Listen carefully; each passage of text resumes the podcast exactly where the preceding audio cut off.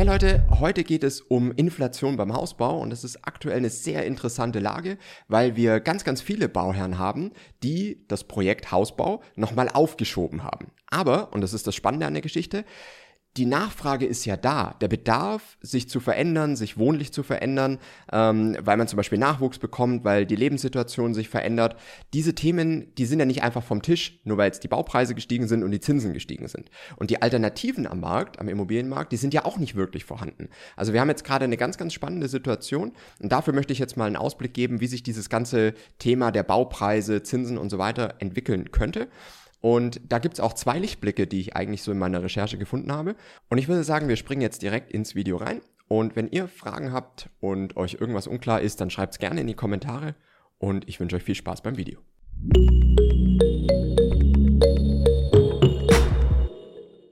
Hallo und herzlich willkommen zu unseren Hausbautipps mit dem Fertighausexperten Flo. Hallo. Ich bin Sophia und heute haben wir ein ja, sehr aktuelles Thema, würde ich sagen. Und zwar geht es heute um die Inflation. Auch natürlich in der Hausbaubranche. Es, man merkt es in allen ja. Registern, sage ich mal. Ja. Und dazu haben wir heute einige Punkte für euch, die sich eben auf den Hausbau beziehen und was ihr dazu alles wissen müsst. Genau, wir gehen jetzt gleich mal drei Felder durch, wo die Inflation eine Rolle spielt und ich will mal so einen langfristigen Ausblick besprechen, damit man einfach so ein bisschen besser verstehen kann, wie wird sich das Ganze höchstwahrscheinlich weiterentwickeln. Natürlich haben wir hier alle keine Glaskugel und sind auch nicht vom Weltwirtschaftsforum und alles Mögliche. Ne? Ja. Ähm, aber wir sehen natürlich schon in die Branche hinein und haben dann natürlich sehr viele ähm, Erkenntnisse. Und wir waren jetzt so, vielleicht um noch mal ein bisschen weiter auszuholen, bevor wir jetzt da tiefer einsteigen, wir waren jetzt eigentlich schon seit über einem Jahr im Krisenmodus oder sind seit über einem Jahr im Krisenmodus. Ne? Mhm. Ähm, ihr erinnert euch vielleicht, dass äh, im letzten Jahr, im letzten Frühjahr, so April, Mai, Juni, war dieses, Bau, äh, dieses Bauholz-Thema, also dass die Holzpreise so extrem stark gestiegen sind. Und das war ja schon so ein erster Ansatzpunkt. Dann kam jetzt am Anfang des Jahres so diese Zinssteigerung dazu und auch weiterhin dieses Baustoffthema, ähm, dass auch Dinge nicht lieferbar sind und lauter so Themen. Also es ist immer noch äh, sehr aktuell und ja, dieses Thema wird auch erstmal nicht weggehen. Ja, leider. Ja. So schade es auch ist. Ja. ja. Genau, aber deswegen, ich will euch mal so ein bisschen, äh, wie gesagt, einen Ausblick geben einen Ausblick besprechen. Und wir haben jetzt mal drei Felder, die wir uns heute anschauen. Das erste sind Grundstücke. Das zweite sind dann die Baupreise. Und das dritte ist die Finanzierung. Weil diese drei äh, Komponenten spielen ja dafür eine Rolle, wie teuer dieses ganze Hausbau, Neubauprojekt für euch wird. Und wenn wir mal mit den Grundstücken anfangen, dann können wir hier sagen, dass die Grundstückspreise in den letzten zehn Jahren auch deutlich gestiegen sind. Also ich habe mal gelesen, dass es sich circa verdoppelt haben, wenn wir mal den Bundesdurchschnitt uns anschauen. Ähm, dann sind Baugrundstücke doppelt so teuer geworden. Und Grundstücke, muss man ja wirklich sagen, waren in den letzten fünf Jahren jetzt mal alleine gerechnet, davor eigentlich auch schon sehr lange, wirklich der Engpass Nummer eins. Mhm. Also wenn man bauen wollte, dann konnte man das meistens nicht, nicht weil man es sich nicht leisten konnte oder nicht weil irgendwas nicht verfügbar war oder sowas oder weil was sehr lange gedauert hat, sondern weil man kein Grundstück gefunden hat. Ja. Und ich glaube, deswegen werden Grundstücke auch im Preis stabil bleiben, weil es einfach nicht genügend gibt.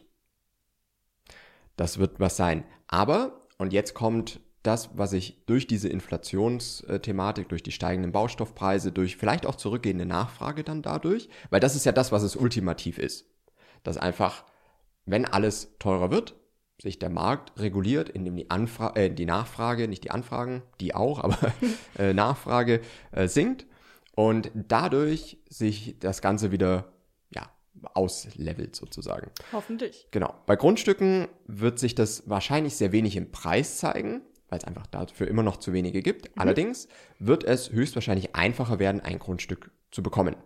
Ja. Und wenn man die Möglichkeit hat, ein Grundstück unbebaut zu bekommen, statt ein Grundstück mit einem alten Immobilienbestand drauf, dann ist es immer sinnvoller, das Grundstück unbebaut zu nehmen, weil ihr A für diesen Bestand, warum auch immer, mitbezahlt, ne, weil der Eigentümer immer das Gefühl hat, da steht ja was drauf. Ne? Mhm.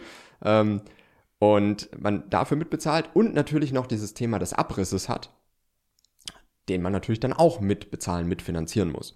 Und durch diese Thematik wird es schon wieder interessanter, wenn es freie Grundstücke gibt. Wo sich die Inflation hier aber doch auswirken kann, ist beim Thema Erschließung. Hausanschlüsse und eben überhaupt Erschließung eines Baugebietes. Weil auch diese Erschließungsarbeiten sind natürlich sehr stark von den Energiekosten abhängig und ob Baustoffe wie Kunststoffrohre etc. verfügbar sind oder nicht oder wie teuer diese sind.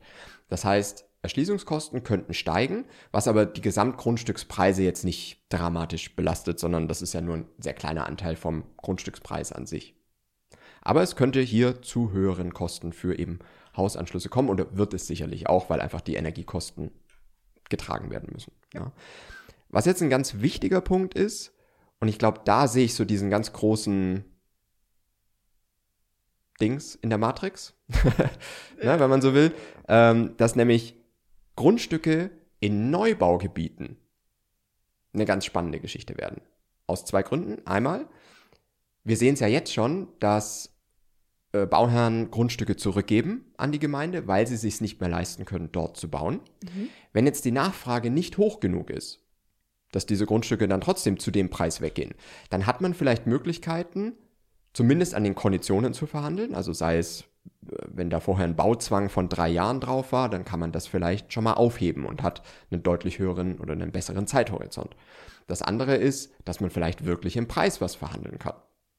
Was ich nämlich nicht glaube, ist, dass, oder äh, ich habe auch schon mal für Bauträger gearbeitet zum Beispiel, und hier muss man sagen, dass ein Grundstück in einem Neubaugebiet für einen Bauträger eigentlich überhaupt nicht spannend ist, weil da kann er nichts machen, was seine Vorteile irgendwo ausspielt. Bauträger sind dann eher, dass sie gesamte Areale kaufen, das komplett entwickeln und dann an jedem einzelnen Haus was verdienen. Aber ein einzelnes Grundstück in einem Neubaugebiet zu kaufen, macht für einen Bauträger eigentlich keinen Sinn. Da kann er keine Synergieeffekte nutzen und irgendwas. Ne? Mhm. Also wenn, dann müsste er das ganze Baugebiet kaufen oder große Teile davon.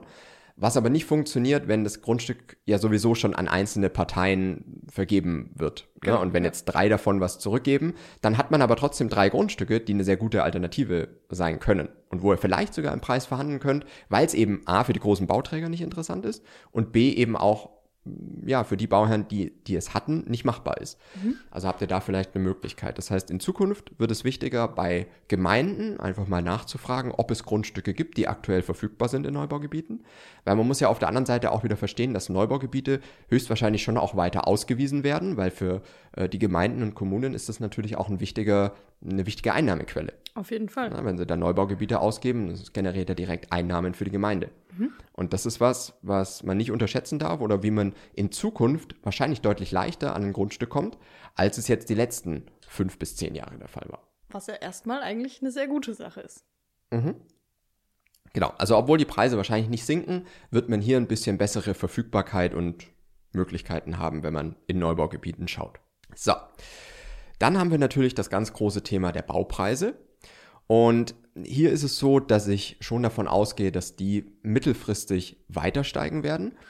Wobei wir hier natürlich einen sehr großen Verzerrungseffekt haben, weil dieses ganze Thema Lieferkette ja jetzt in den letzten äh, im letzten Jahr oder in den letzten zwei Jahren schon sehr stark auch medial äh, thematisiert wurde. Das zum Beispiel einfach nur, weil irgendeine Plastikkomponente für eine Wärmepumpe in China produziert wird und nicht geliefert wird, weil die Häfen dazu sind oder was mhm. auch immer, ähm, dann kann die Wärmepumpe in Deutschland nicht fertig produziert und dann eben auch nicht ausgeliefert und eingebaut werden. So. Und wir hatten das letztes Jahr schon, auch mit Kunststoffverbindungen zum Beispiel für die Entwässerungsarbeiten beim Keller oder Bodenplatte. Das heißt, diese Kunststoffverbindungen waren nicht lieferbar, weil die auf irgendeinem Containerschiff festhingen mhm, ne? oder immer, wirklich ja. durch Corona-Ausfälle halt zu wenig produziert wurde. Mhm. Und dann kann der Keller nicht gestellt werden, weil diese Entwässerungsleitung nicht gemacht werden kann.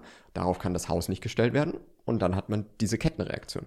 Und ich denke, das wird auf jeden Fall noch anhalten, aber das ist ja ein Problem, das gerade diese Inflation auch treibt, zusammen mit den Energiethemen, die aber ja lösbar sind oder die sich in den nächsten Jahren ja auflösen werden, weil es hat ja keiner was davon, wenn diese Lieferkette kaputt ist. Das mhm. heißt, man wird ja schon mit Hochdruck dran arbeiten, dass es dafür wieder Lösungen gibt. Und die Firmen, die da jetzt dann am erst, als erstes eine Lösung finden, die werden wieder belohnt und das auch zu Recht und so funktioniert Marktwirtschaft, ne, dass diese Firmen dann einen Vorteil haben, ja. weil sie liefern können. So, und deswegen wird es wahrscheinlich mittelfristig schon weiter steigen, was so die Baustoffpreise angeht. Getrieben eben auch durch steigende Anforderungen, die ja beim Bau auch weiter steigen, also gerade was Energieeffizienz angeht. Ab nächstem Jahr 2023 darf nur noch im Mindeststandard EH 55 gebaut werden. Schlechter ist dann schon nicht mehr möglich. Mhm. Das heißt, wir haben ja weiter steigende Anforderungen und 2025 soll mindestens EH 40 gebaut werden müssen.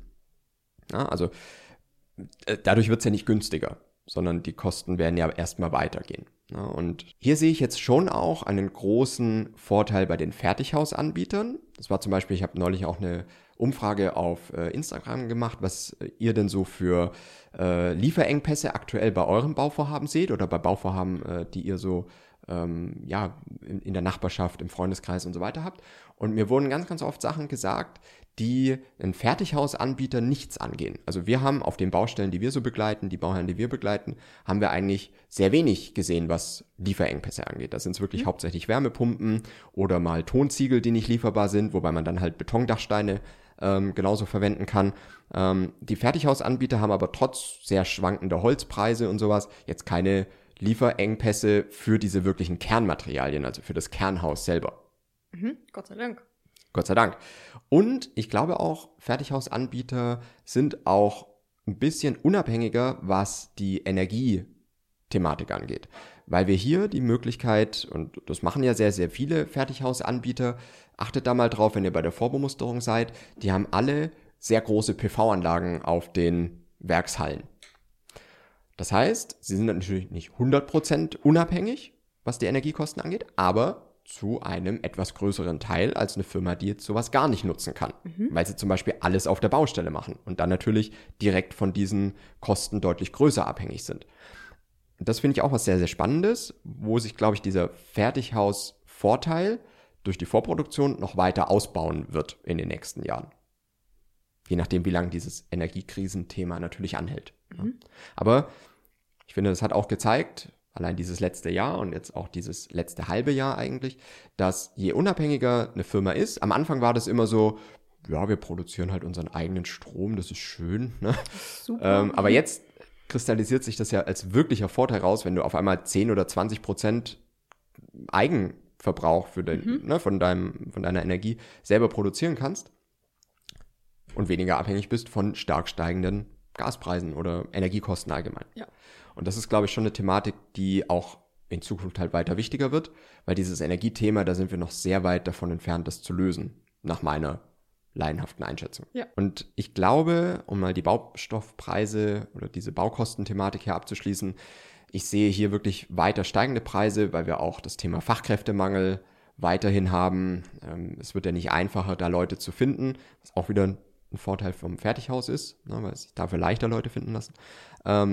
Und ich glaube aber, dass wenn die Nachfrage jetzt im nächsten Jahr oder sowas stark einbrechen sollte, äh, wo wir jetzt ja erste Anzeichen sehen, ähm, dann werden die Preise wahrscheinlich nicht offiziell runtergehen, aber es wird wieder mehr Rabatt verhandelbar sein. Mhm. Das wird das, was spannend ist, wo wir dann natürlich jetzt auch schon ein großes Auge drauf haben, um äh, vorzufühlen, was denn jetzt funktioniert oder was nicht. Ne? Wir sind ja auch mit sehr vielen Bauherren in der Beratung ähm, und gucken, betreuen die in der Vertragsverhandlung und in den Vertragsthemen und natürlich in dem Fall auch die Preisverhandlungen, bekommen da auch sehr viel Feedback, was denn möglich war an äh, Preisverhandlungen. Und wenn wir da merken, dass das jetzt wieder mehr wird, dann geben wir das natürlich auch wieder weiter und wir sehen natürlich auch wieder als erstes, bei welchen Firmen das dann funktioniert ne, und welche da vielleicht ein bisschen besser aufgestellt sind oder mehr geben können als andere. Also das wird dann das, wo wir zukünftig auch ein größeres Auge wieder drauf haben werden. Der dritte Punkt ist die Finanzierung. Und die Finanzierung war eigentlich jetzt dieser Hebeleffekt, der das Ganze so schwierig gemacht hat, weil wir einfach von einem sehr niedrigen Zinsniveau von einem Prozent zum Beispiel jetzt auf über drei Prozent gegangen sind. Das heißt, die Finanzierungskosten haben sich verdreifacht. Mhm. Natürlich kann man da äh, wirklich gegensteuern, indem man dann nochmal besser vergleicht, indem man ähm, das Haus vielleicht ein bisschen kleiner plant, indem man die Tilgung etwas runtersetzt. Mhm. Doch nicht mit Keller baut. Doch mit, nicht mit Keller baut. Also es gibt ja verschiedene Möglichkeiten, wie man hier schon ansetzen kann was aber mehr dafür hilft, wirklich die Baukosten eigentlich äh, zu, zu, kompensieren. Ja. Ne? Und also diese Baukostensteigerung zu kompensieren, mhm. das ist noch möglich, aber eine Verdreifachung dann ähm, irgendwie der monatlichen Belastung oder dann, wenn es wirklich 1000 Euro mehr monatliche Belastung sind, das ist natürlich schon schwierig. Mhm. Und hier ist jetzt, hier erstmal zwei Sachen, die es schlimmer machen und ein Lichtblick. Also, wir haben einmal das Thema, das bekommen wir gerade auch schon mit, dass die Banken durch die Inflation höhere Lebenshaltungskosten ansetzen.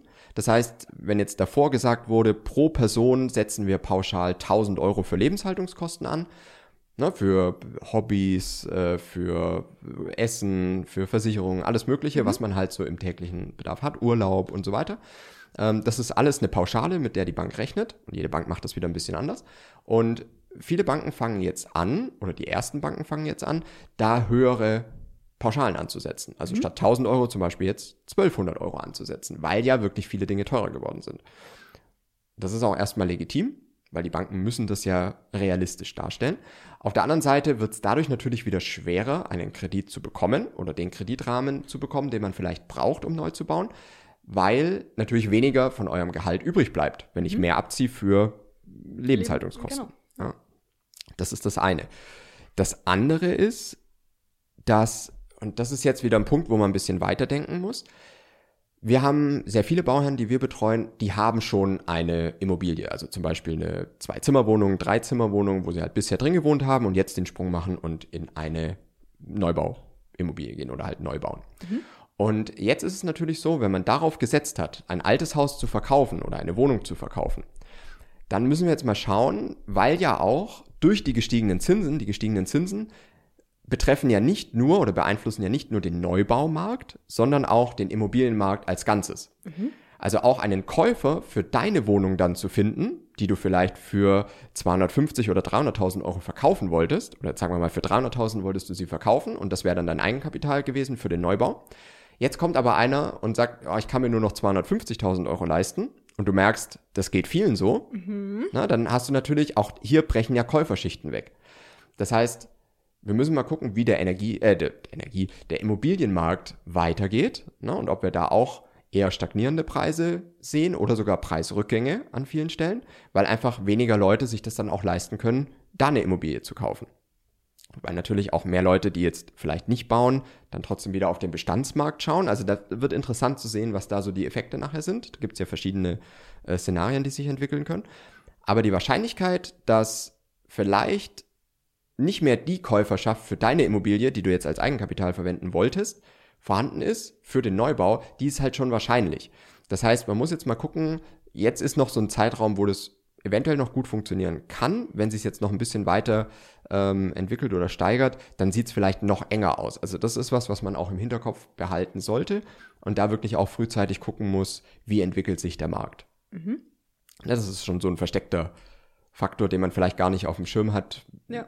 dass ja die, die, die Preis- oder die Zinssteigerung auch negativ auf das Eigenkapital dann, wenn es in Form einer Immobilie noch gebunden ist, liegen kann. Ja. ja, und es sieht jetzt natürlich alles ein bisschen mies aus, aber jetzt kommt ja der Lichtblick. Sollte man meinen. Sollte man meinen. ja, nein, es, also ich sehe einen kleinen Lichtblick, nämlich, dass die gestiegenen Zinsen sich ja sehr stark an diesem Inflationsthema, an diesem Inflationsgespenst orientieren. Mhm. Und auch die äh, EZB, die Europäische Zentralbank, da ja gerade den Fokus drauf hat.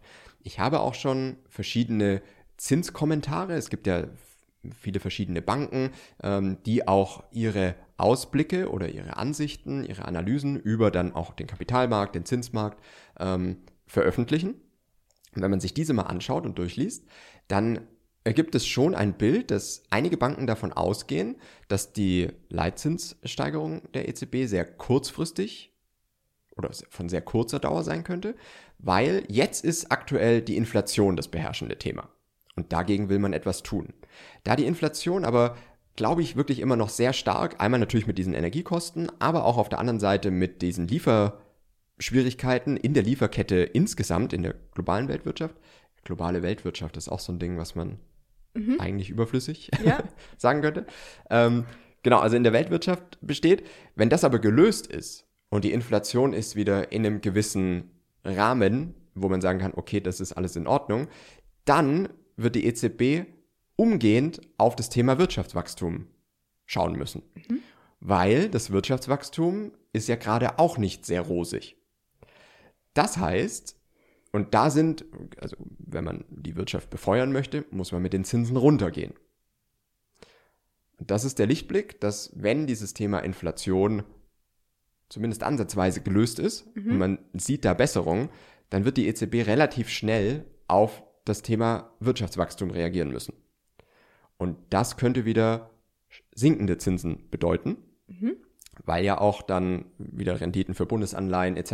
Ähm, ja, wieder runtergehen und die Banken günstiger refinanzieren können und dadurch auch wieder günstigere äh, Baufinanzierungskredite anbieten können. Genau. Also ihr seht ja, ich habe hier keine, keine Glaskugel auf dem Tisch und es gibt sicherlich sehr, sehr viele Faktoren und Szenarien, die sich jetzt hier in den nächsten Wochen und Monaten entfalten können. Aber wenn wir mal davon ausgehen, dass die Inflation gebändigt wird und sich das durch dieses Auflösen der Lieferketten und sowas wieder in einen gewissen Rahmen bewegt, dann werden wir auf der anderen Seite sehr schnell das Thema des Wirtschaftswachstums haben und da wird sich die EZB deutlich stärker drauf fokussieren müssen, höchstwahrscheinlich. Ähm, das ist zumindest meine, meine äh, langfristige Einschätzung. Ja, meine langfristige Einschätzung, was ich jetzt so aus, wie gesagt, Zinskommentaren und Ausblicken von Banken äh, mitnehme. Und dann bleibt gar nicht viel übrig, als den Leitzins wieder zu senken und eben äh, ne, diesen, ganze, diesen ganzen Ketteneffekt dann mitzunehmen, dass eben dadurch auch die Renditen von Bundesanleihen wieder sinken, dass dadurch dann die Refinanzierung für die Banken einfacher wird oder günstiger wird und sie dann wieder günstigere Baufinanzierungszinsen anbieten können. Ist aber natürlich alles spekulativ und wir können immer nur von dem ausgehen, was aktuell wirklich der Fall ist. Ähm, aber es besteht, glaube ich, schon eine reale Chance, dass sowas passiert. Ne? Oder mhm. dass wir zumindest jetzt nicht auf diesem Niveau bleiben oder dass es gar auf 6, 7 oder 8 Prozent hochgeht. Wobei man auch sowas nie ausschließen kann. Das ist halt. Ja, wir sind ja. halt gerade einfach am steigenden Ast, ja. sage ich mal. Aber irgendwann ist eine Spitze erreicht, wo das einfach nicht mehr weitergehen kann. Und irgendwann müssen sie es ja wieder einfangen können, eigentlich. Ja.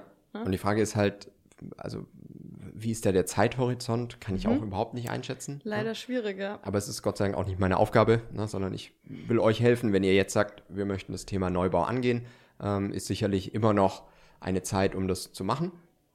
Und die Sache ist nur, man muss jetzt auch ein paar mehr Dinge achten, vielleicht ein bisschen cleverer planen. Und dann kann das auch immer noch in solchen Zeiten funktionieren. Das zeigt es ja. Also wir haben ja immer noch ähm, einige Bauherren, die das machen wollen, jede Woche und jeden Tag. Mhm. Und ähm, von dem her, ja, wir versuchen durch diesen ganzen Ozean zu helfen, ja. auch wenn die Wellen mal ein bisschen höher sind. Genau, so ist es. Ja, das waren jetzt einige Themen, Flo. Und kannst du es jetzt nochmal kurz und knapp zusammenfassen? Ja, also Grundstücke höchstwahrscheinlich preisstabil, aber wieder besser verfügbar. Also da bei Neubaugebieten äh, oder Gemeinden nachfragen, ob es freie Grundstücke gibt. Dann habt ihr da eine reale Chance, glaube ich, in der Zukunft. Baupreise dürften tendenziell weiter steigen, auch wenn Lieferkettenprobleme dann wieder gelöst sind. Dann ist zwar Verfügbarkeit da, dadurch, dass aber die Anforderungen steigen an Energieeffizienz, dass auch Fachkräftemangel weiter bestehen wird, werden die Preise tendenziell weiter steigen, wenn auch vielleicht nicht mehr so stark wie jetzt letztes Jahr. Und die Finanzierung erstmal schwieriger, weil eben die Inflation auch ähm, wieder eure Möglichkeiten, was ihr monatlich an für die Bank rechnerischer Rate übrig habt, sinkt und dadurch ihr auch weniger finanzieren könnt und natürlich die, die Zinsen auch gerade weiterhin hoch sind. Aber langfristig der Ausblick tendenziell nach meiner Einschätzung eher besser, weil der Fokus irgendwann von der Inflation auf das Wirtschaftswachstum äh, gehen könnte, zumindest in dem Szenario, was wir jetzt mal besprochen haben. Und dann könnte das wieder sinkende Baufinanzierungszinsen zur Folge haben. Und das wäre natürlich eine sehr positive Entwicklung. Wir sind ja. optimistisch. Wir sind optimistisch. Genau. und wir haben, und das habe ich mir jetzt äh, gerade noch so überlegt, wir könnten eigentlich, und das werden wir auch machen, mhm. in äh, den nächsten Wochen, vielleicht machen wir das einmal im Monat, ja. dass wir so eine, wie so eine Chartshow machen, wo wir mal auf die wichtigsten Sachen schauen, wie zum Beispiel dann die Zinsen, die ähm, Entwicklung des Holzpreises und sowas, auch das Thema Fachkräftemangel oder sowas. Wäre ja ganz spannend, mhm. dass man da mal drauf gucken könnte. Also das kündige ich hiermit an. Wir machen eine, eine ähm, Preisentwicklungs-Chartshow. Ich weiß noch nicht, wie wir, genau, wie wir es genau nennen. Der Titel ist noch nicht sicher. Genau, aber dass wir da einfach mal so einen kleinen regelmäßigen Ausblick geben, wie das sich dann weiterentwickelt, was denn für Preise und für Zinsen zu erwarten sind. Und vielleicht kriegen wir da einen ganz guten Weg hin, ähm, um ja das ein bisschen greifbarer zu machen, wie die Entwicklung sich äh, entwickeln wird.